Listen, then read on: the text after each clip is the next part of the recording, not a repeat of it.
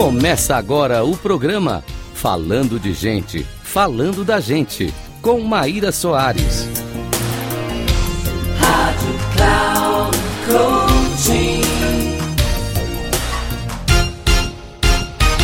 Olá, caros ouvintes da Rádio Cloud Coaching. Aqui é a Maíra Soares com mais um episódio do programa Falando de Gente, Falando da Gente.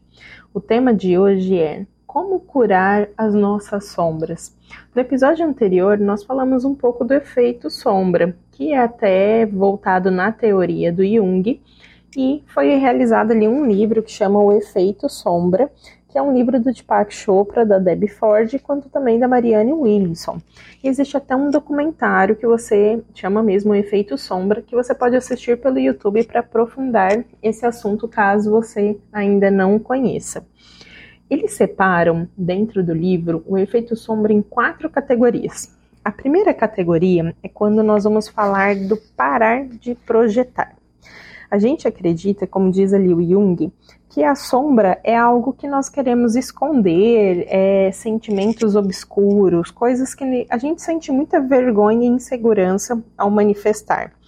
E quando sentimos isso, às vezes nós projetamos comportamentos e fraquezas também em nós e também em relação aos outros. Então, para evitar essa sensação de que nós não somos bons, nós projetamos como se o outro fosse sempre melhor ou que o outro tivesse até uma superioridade em relação a nós.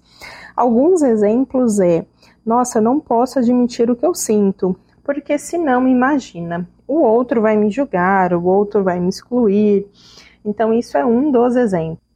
Como também um exemplo de projeção seria: você está em alguma situação que te causa bastante raiva, bastante um sentimento de agressividade.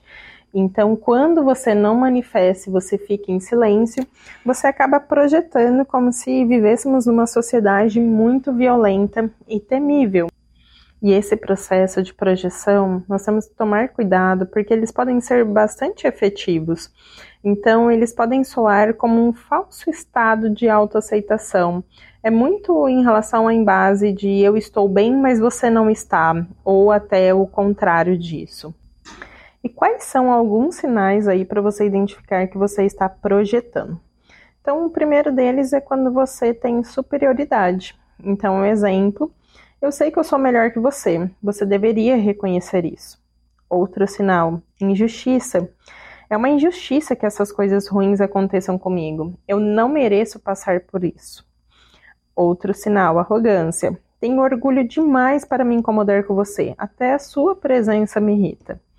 Defensiva. Você está me atacando, então eu não estou te ouvindo. estou resistente a você culpar os outros. Eu não fiz nada, é tudo culpa sua.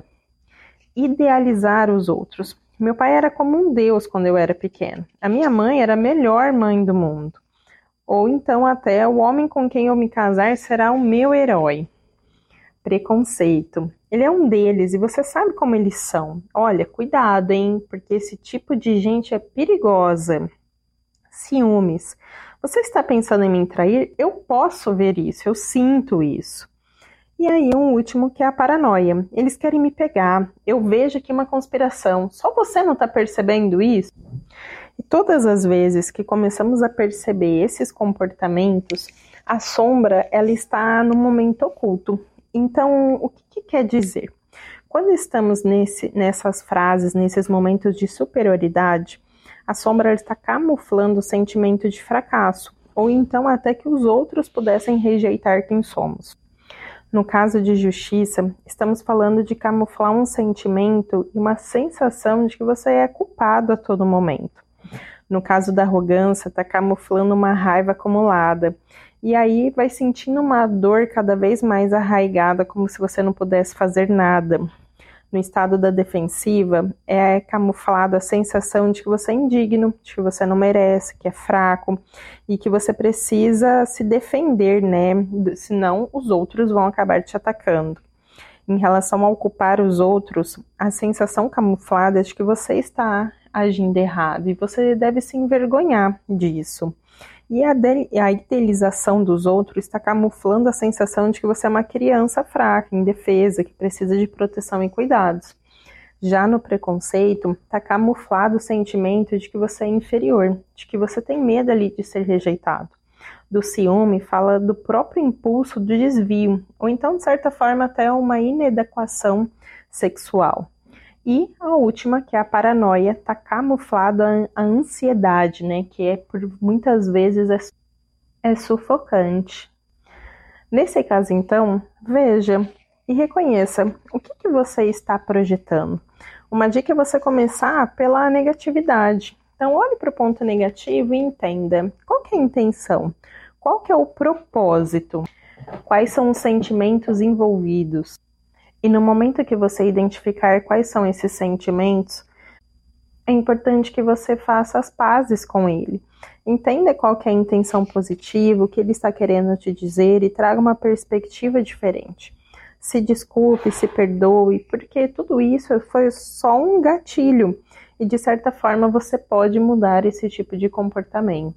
Simplesmente isso que aconteceu foi uma alternativa que o seu cérebro, a sua mente encontrou para que você realmente sobrevivesse àquela situação. Já o segundo passo é desprender-se. Por que, que, é tão difícil né, a gente desapegar dessas emoções negativas quando a gente identificar ela? Porque quando estamos sentindo algo negativo e nos colocamos no papel de vítima, estamos a todo momento querendo ser reconhecido, queremos chamar a atenção para nós.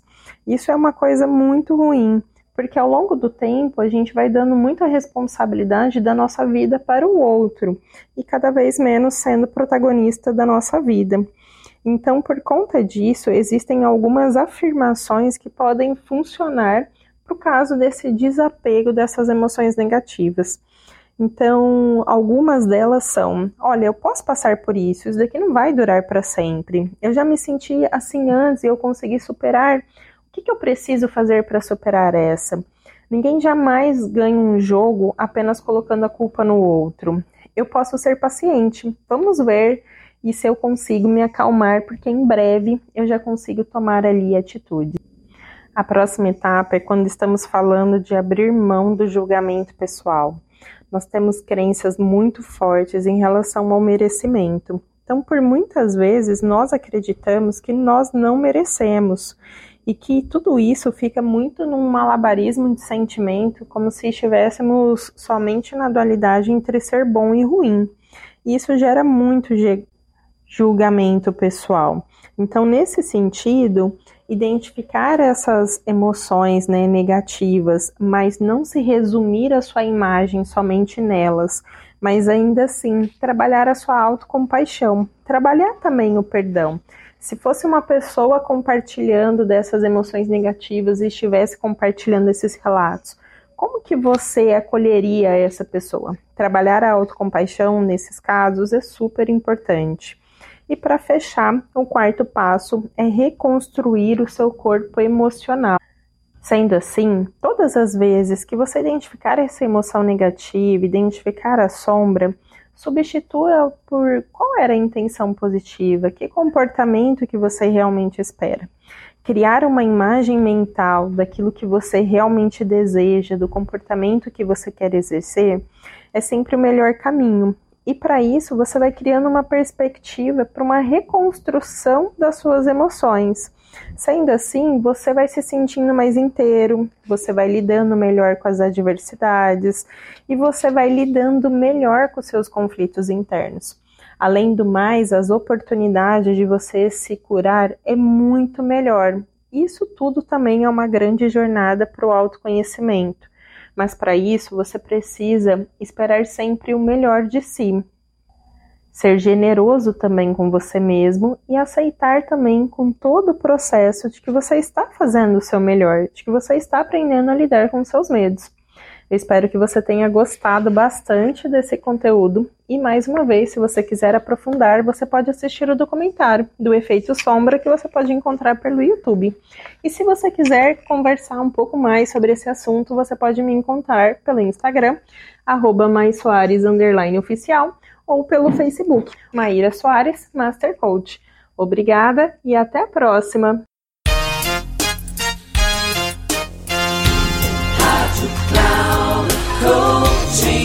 Encerrando por hoje o programa Falando de Gente, Falando da Gente, com Maíra Soares.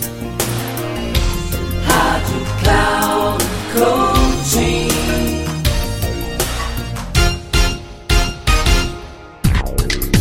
Se ligue, falando de gente, falando da gente com Maíra Soares, sempre às segundas-feiras às 14 horas com reprise na terça às 17 horas e na quarta às 9 horas, aqui na Rádio Cloud Coaching. Acesse nosso site radio.cloudcoaching.com.br e baixe nosso aplicativo Rádio Cloud Coaching, conduzindo você ao sucesso.